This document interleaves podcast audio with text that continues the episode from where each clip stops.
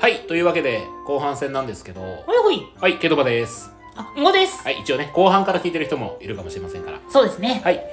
じゃあ、まあ、作品のね、ネタバレありで、お互い感想戦やっていきましょうか。まあ、なんで、うん。えっ、と、一応4月末段階かな。ですね4月末段階で、公開されてる分のお話に関しては、えっ、と、ネタバレを含む形になります。しかもあの1話もしくは作品によっては3話までなのでまあそれ以降見てないよって人も安心して聞けるぐらいの LINE のネタバレしかしてませんまあ、なんで、とりあえず公開されてる部分全部とはいかないけど、そうですまあね、一部1話から3話までくらいの感覚で聞いていただければと思います。はいじゃあさっき話した順でいきましょうか、はいということで1作目が「アイドルマスターシンデレラガールズ U149149、うんはいまず、えっと、まあ、僕がおすすめして、ちょっと見てみてっていう形で、ケトバにお願いしたんですよ。どうだった僕は苦手だったあ、苦手だっはいあのなんだろうねアプリやってないからた。うんうん。多分そのアプリやってる人からすると、あうんあのキャラクターこういう感じでいるんだろうなっていうのが分かって楽しいと思うんですけど、うんうん分かんない人から見るとただあの可愛い小学生が頑張ってる話なんだろうなしか分かんなくて、ちょっと正直僕は見るのがちょっとしんどかったおータイプですねでも好きな人はこれ多分好きなんやろうなっていうぐらいしか僕は本当感想がないんですよだから 僕みたいなタイプにはおすすめできないかもだからああ。僕ね、あうの、もともと、あの、鬼滅の作画がやばいやばいっていうふうにケトバから言われてて、うんちょいアイマス見てやの感覚でおすすめもあったんですよ。うん作画やばないあでもそそうかな劇場版クオリティよ。あそうなんかなすっごかった。僕あの階段のシーンで笑っちゃったんですけど階段のシーンで、うん。あのプロデューサーが一緒に頑張ろうよみたいなこと言うシーンも、うん、この階段どうなってるんやろこれ街中にあるんだよねこの階段と思ってい立教かないやあれ立建物に入るあれかなやでも立教だったよねあれシーン確かなんかほらあの秋葉のさそうそうそうあの前の階段みたいなあんな感じのイメージだったなあの階段あるのと思ってあの尺の その歩道っていうかもう柱やなあ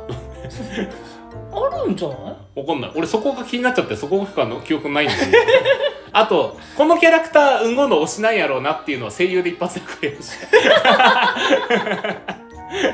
ニナちゃんねえー、そうそうそうそうあのフードかぶった子でしょ、めなううんん、俺こいつやろうなと思あってこいつやろうなっていうのも変やけどあの本当にねうん作がやべあそうなんだマジでやばいあでも確かになんか作がひどいなって思った瞬間はなかったな綺麗だなは思ってたけどうんう裏側も込みって言ったらちょっとおかしいけどあめちゃくちゃ細かいところまで込みで風景とかねまで全部がもう本当にこの作画カロリー大丈夫っていうくらい作り込んでたねそういう意味めでっちゃくちゃ作り込んでた確かに確かに確かにそれはそうかもだからこそ一強じゃんっては言わせないぜっていうこの気持ち気持ちねうん、かなるほどなるほどらのおすすめもあったんだけど、うんまあその前半でも言ったみたいに本当に作品として、まあ、言うなら別に公式うんそのシンデレラガールズ公式が書いてた漫画ではなくてっていう感じなんであのキャラクターの深掘りって難しいはずなんですよまあそうでしょうね少ない情報量からっていううんから救い取ってって感じまあ少ないというのもあれだけど少ない情報量からっていう風な状況だったにもかかわらず本当に綺麗に落とし込まれててうんうんあの本当に安心して見れるはこのキャラクター多分この作者好きなんやろうなと思いながらずっとあの、えー漫画アプリの方であうん途中まで見てたんですよはいはいはいはねまあまあまあ女の子かわいいまあまあまあ女の子のストーリーしっかりしてるい、うんまあまあまあおもろいやんけみたいな感じで 読んでてでそれのアニメ化うん、まあただアニメ化ってなるとそういった制作まあ作者以外の制作人愛とかもないと綺麗にやっぱ合致しないんですよ、うん、そこは綺麗に合致してたああなるほどねおそらく多分何話か見ていくと各々の悩みとか見えてきて面白くなるんでしょうねそう僕そうはそうそ多分そこに行き着いてないんだねまだ僕じゃうかもしれないねそうただ単にその可愛い女の子アイドルグループたちが新しくやってきた多分見てる人の分身であろうプロデューサーと出会うまでじゃないですか1話ってうんうんだからそこしか見てないから単純になんか可愛い女の子がキャッキャウフフアイドル目指す作品かなぐらいで終わっちゃってるんでああ僕は今現状としてはねああああれもすごかったのがね本当にあの以前も ねうんなんで小声なそういうねあの、はいプロデューサうーんはいを、例えばまあアイドルマスターの別アニメとかもあったんですよはいはいまあいろいろありましたねうん種類がなんか結構いろいろあるんだけど、うんそのプロデューサーがダメにするって言ったらちょっとおかしいけどうん登場してるプロデューサー側に寄りすぎてうーんってなってる作品とかも結構あったんですよ、はいはいはいはいあのねあの作品に関してはプロデューサーが呼んでる側の分身ではなく本当に登場人物になってるのが僕の好きなとこああなるほどねちゃんと彼に彼なりの悩みっていうものがせもうしっかりあってうんその上であの自分の夢っていうものがあってっていうのがありきだからこそ押せるなっていうところもあったああなるほどなるほどでもごめんニナちゃん可愛いから押してるもうそれ言われたら何も言えねえなでもねでもね本当にそういったアイドル関係まあアイドル関係って言ったらちょっとおかしいかアニメーションでその可愛い女の子とかの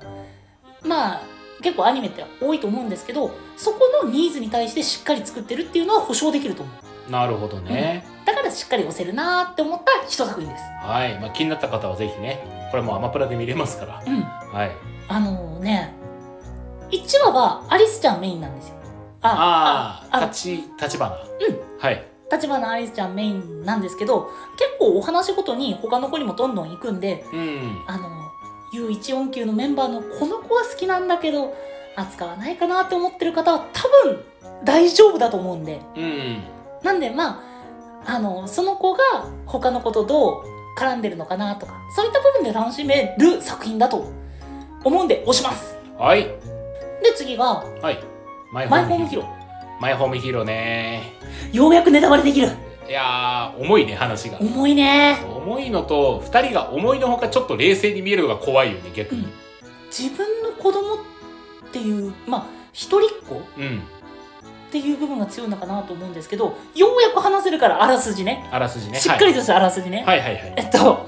えー普通に働いてたんですようん主人公ねあの普通のうん3人家庭夫婦と一人っ子っうんていうっていう、えー家庭のお話なんですけどその子供うんまあ、娘さん大学生だったかな大学生の娘さんに彼氏がまあできましたとできましたはいはいはい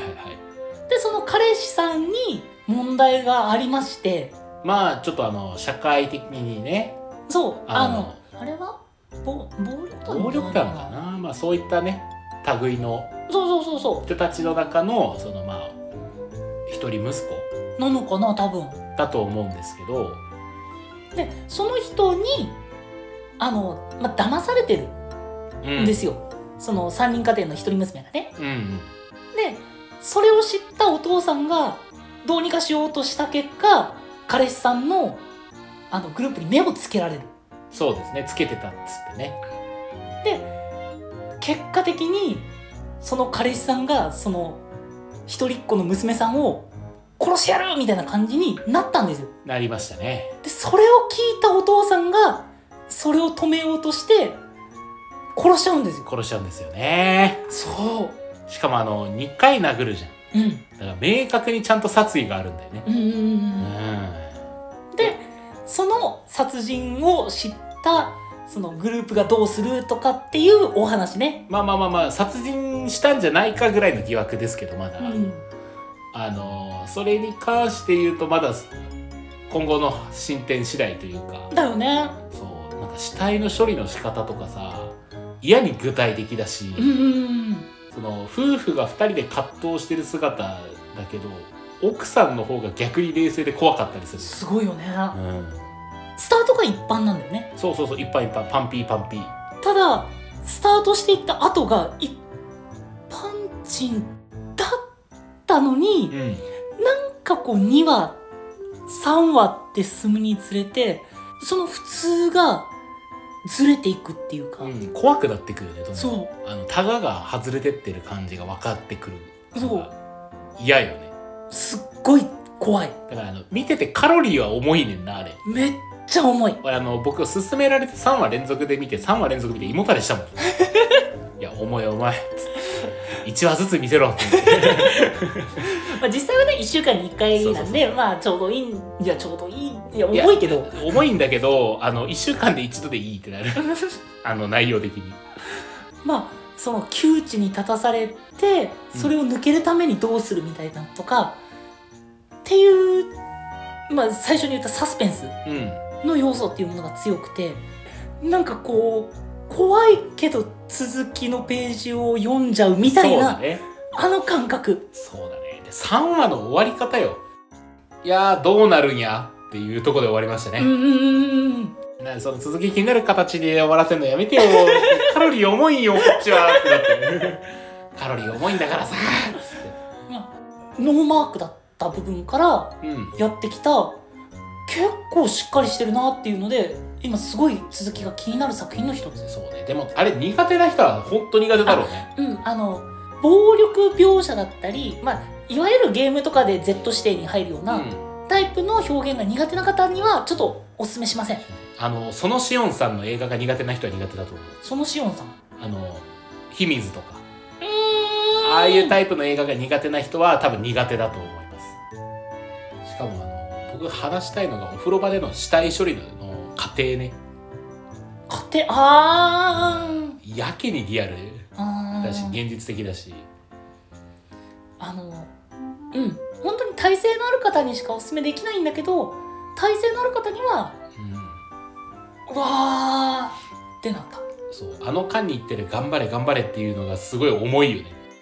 あの本当に守るためそうそうそうそう守るためなんか同じ「守る」でも「鬼滅の頑張れ」と全然なんか重さが違 うあの熱くなる「頑張れ」じゃないんだよねう落ちていく「頑張れ」なんだよね、んでもそう最初に言った、うん、あのスタートが一般人うんでそこの「頑張れ頑張れ」によってあの鬼滅と逆ルート辿ってるんだよねそうそうそうそうそうそう全てをハッピーエンドにしようと頑張った鬼滅ルートとうん全く逆にあのこの一点だけは譲れないっていうので道を別の道を歩み始めたマイホームヒーローみたいまあでもどこっちもハッピーエンドは目指してるはずなんだけど、なだけどねそうだねそういうとこやけにリアルで嫌だねそうリアルなんだよねそうなんか漫画のみたいにはうまくいかねえよっていううんうんうん漫画だったらあの彼氏が殺すって言ってるシーンでお父さんがなんか超能力には覚醒するしそうだねそういったあの超常現象だったりそうそうそうそうあの漫画特有のお約束っていうのとかからはうんちょっと別の部分にいるかなっていう気はするね、するねうん南の帝王とかなんか牛島くんとかあそこらへんよねあ雰囲気とあしてはそっち見てないから分かんないんだよあなああれはだって闇金のねうんうんうん落ちてく人の話だったかうんうんうんらまあなんかそういうの好きな人はいいかもしれないかなうんまあ一応視聴注意っていうのは言っときましょうですねはいそして3作目これもね僕とこの3作の中だったら「とつくに」が一番かなあ絵が綺麗あやっぱ不思議というかなんか絵本を見てるようなうんうんうん油絵で描いた絵本を見てるような気う分んうんうんなんかタッチが独特だよね独特しかもこれネタバレありって言ってもねネタバレで話せることってなんだろうってなるんだよなないねあのじゃあとりあえずネタバレありの方の概要っていう形で言うと、内側外側っていうふうに、まあ、国なのかなうん内側の国外側の国っていうふうに別の国なのか世界なのか分かんないけどっていう2つの国があってその真ん中から話が始まるんだけどその中の国は僕たちが一般的に思う一般人というか、うん普通の人なんだけど外の国っていうのが、まあ、僕ら一般的な認識でいう化け物とか、そうだね悪魔とかうんそういったものに見える人たちなのかな人だったものなのかなそれもまだ分かってないまだわかんないないけどね。まあ、っていう人たちの世界うんで外側の人たちの体に多分接触したら呪い、になって多分外側の人たちみたいになっちゃうんだろううね、っん、ていうのは分かってるぽい描写があるしっかりありました。うんでだから内側の人は外側の人との接触を極度に怖がってるし嫌がってるそれに外側の人にまあ触れられて内側の人もその呪われたんじゃないのかっていう風な疑いからうん怪しい人はあの排除しないとみたいな動きも見られたんですよありましたねそんな世界観が言葉で説明されるんじゃなくて絵というか話の流れでこうなんとなくわかるみたいな、ね、そうこっちに切った上で内側の女の子少女ねうんまだ幼い少女と外側の、まあ、悪魔なのかなんなん化け物なのかまあでもただ人間の理性を携えた人との出会いからの始まりなんですよそうだねだから手繋がないんだよねそうそう斧でねそ斧の先端をね触らせて引っ張ったりとかねうだからその悪魔化け物側の人たち人を、うまあ、理性を持ってるその最初に言った、えー先生っ先生て呼ばれるなんて言えばいいんだろうねとりあえず悪魔と先生しておきましょう、はい、今はそうだね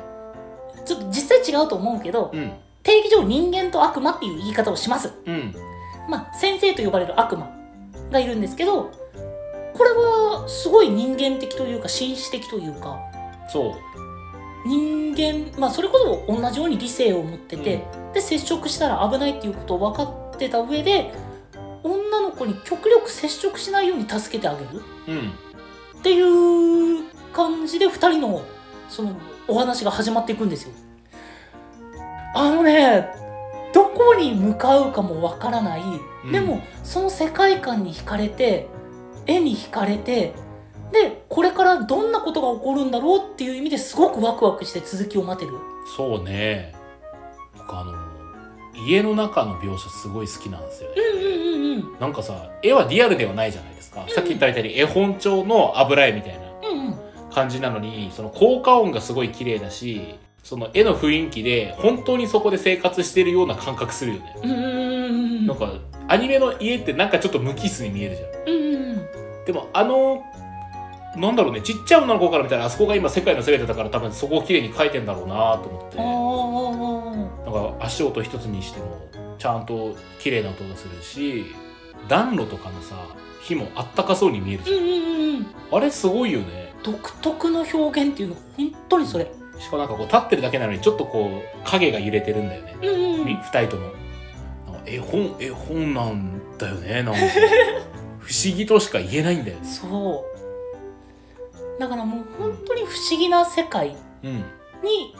踏み込んだというかそうちっちゃい時に絵本読んでる感覚だよねうんあの感覚うこれからこの二人どうなるんだろうっていう純粋な気持ちで見れるんそうさっきとあもう反転そう全く逆みたいなあそうマイホーム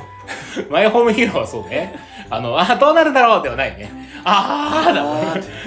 落ちてくだけどこっちはあここから2人がどういう道筋たどっていくんだろうな、うんうんうん先生なんか元人間だったって言ってるけど何があったんやろうな、うんうん女の子の街どうなってるんやろうなでもなんか幸せな方向に向かってるんじゃないかなワクワクだからうんうん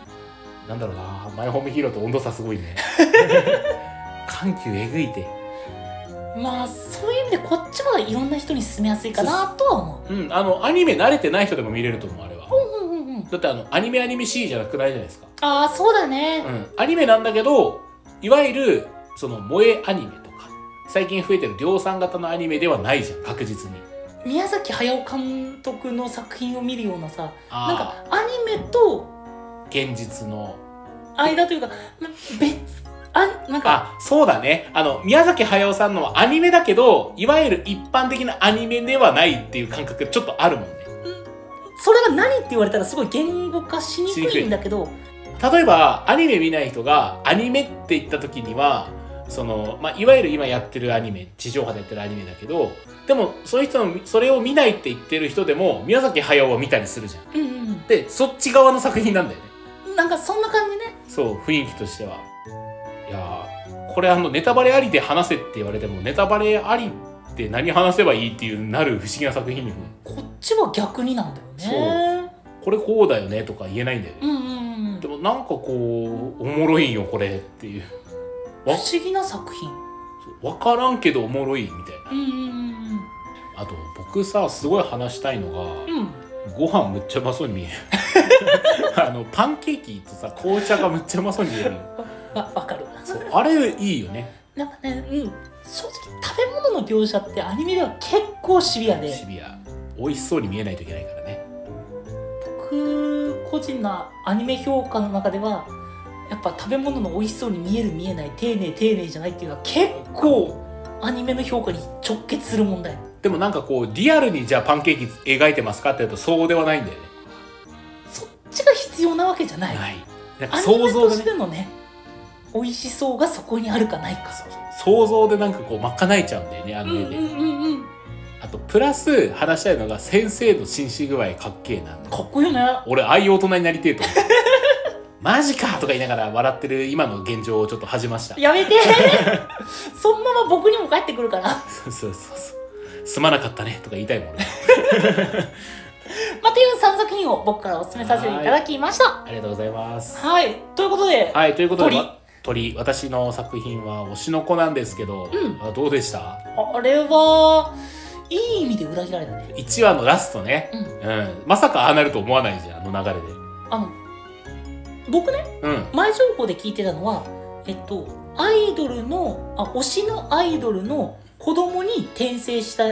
話ってそうそう聞いそてうたんですよ。うんもともとね。そうだね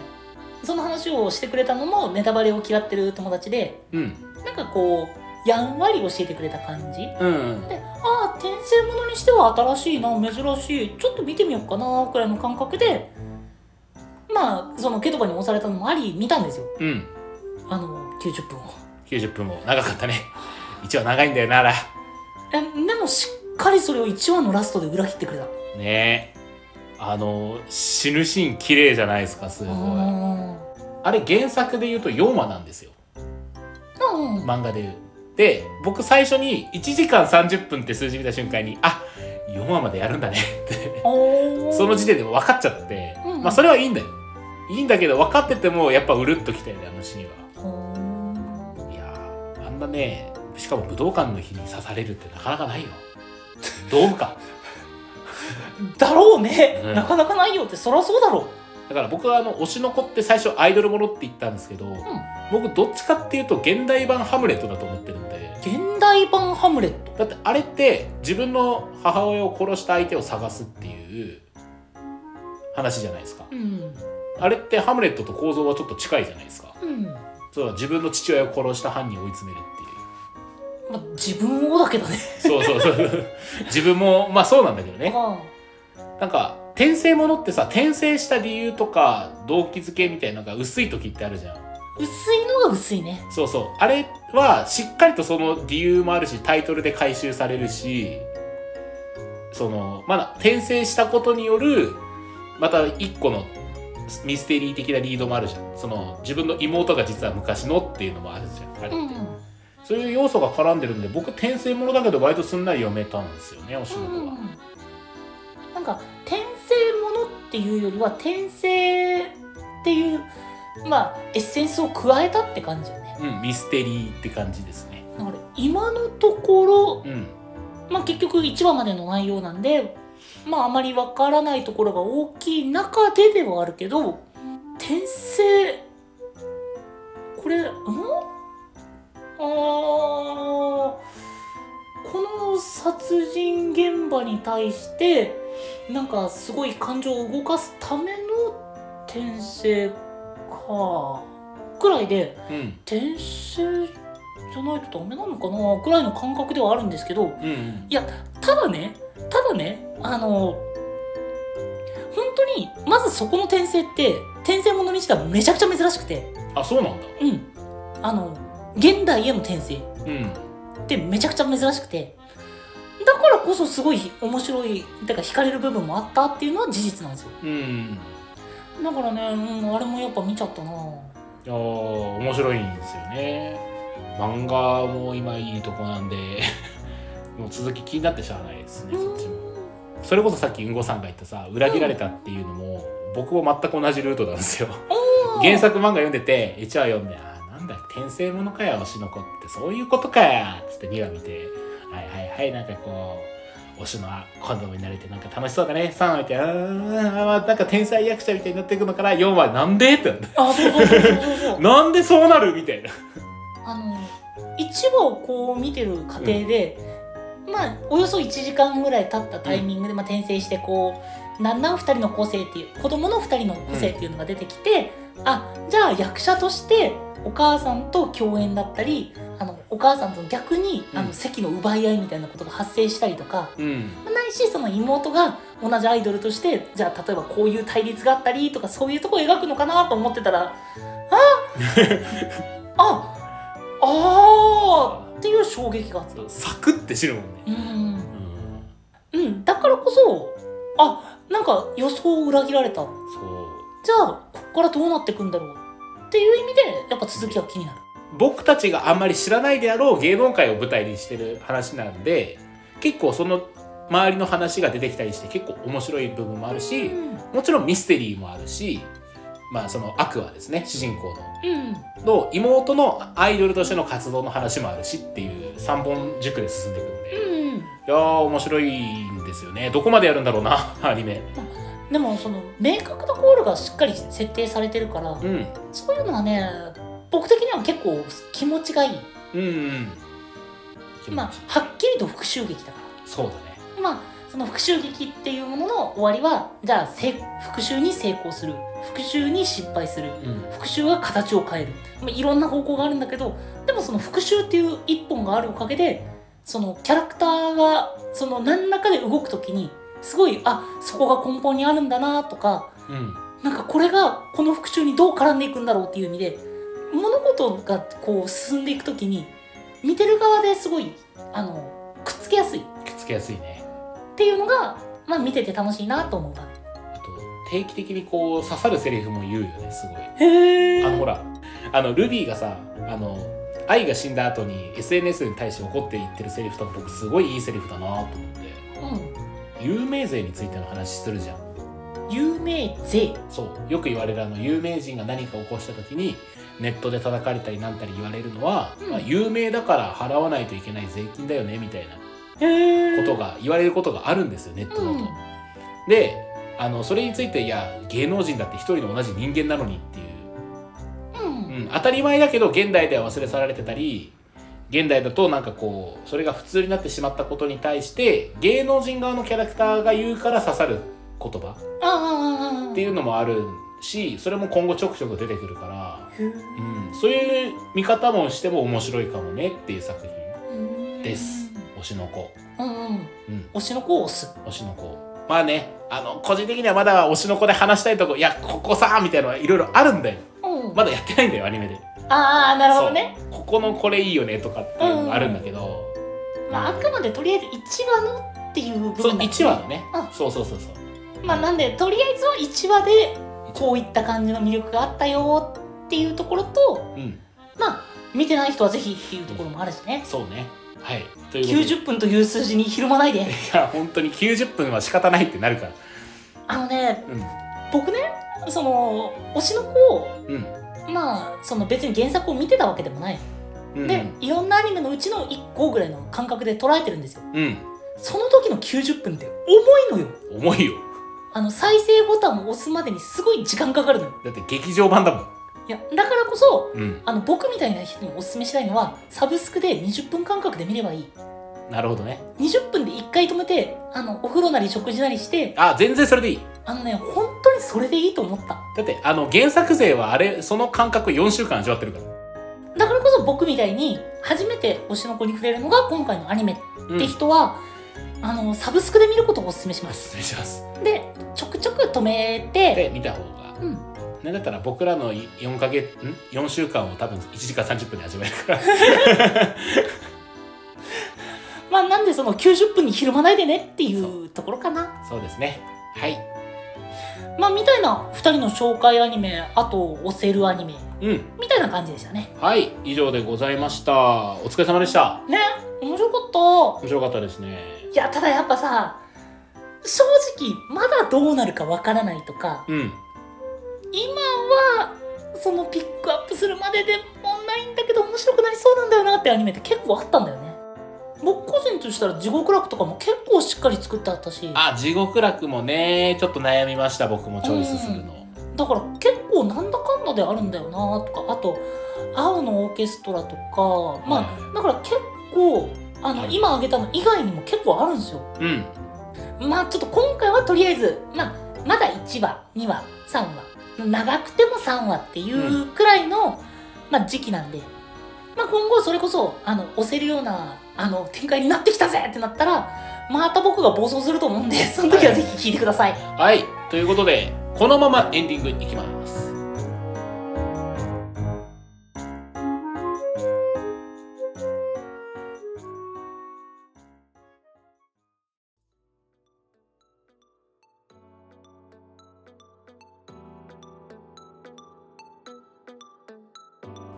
はいというわけでエンディングなんですけどまあ今回は、えー、とお互いがチョイスするアニメ作品僕が1作品5が3作品、まあ、実質ボリュームで言うと僕も3作品分なんですけどはいえー、でしたねねはいまあこれ以外にも多分この作品実はあんまり話題になってないけどおもろい例とかあるかもしれないのでまあそういうのがねある方はよければまあ「ハッシュタグ #23 ラジオ」でつぶやいてくれると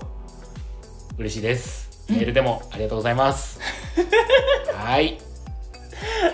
まあ、僕らもねいかんせんもうがっつり見てるぜとも、まあ若干違うんですね。そうだね、うんまあ見れる時間もやっぱ限られてるからねううんんポケモンカードの時間を確保しないといけないからね。せや なあまあまあまあまあっていうところで、はいはいえー今回は以上となります。んはいえー、とまた来週はですね今回日本分一気に公開するので、まあ、あとゴールデンウィークも入りますんでちょっとお休みいただきますはい。次回更新が5月15日になります。ははいい。というところで、ご意見、ご感想、ご質問、じゃんじゃんお待ちしております。概要欄にありますメールアドレスか各種 SNS にてお願いいたしますお相手はケイドバとうんごでした。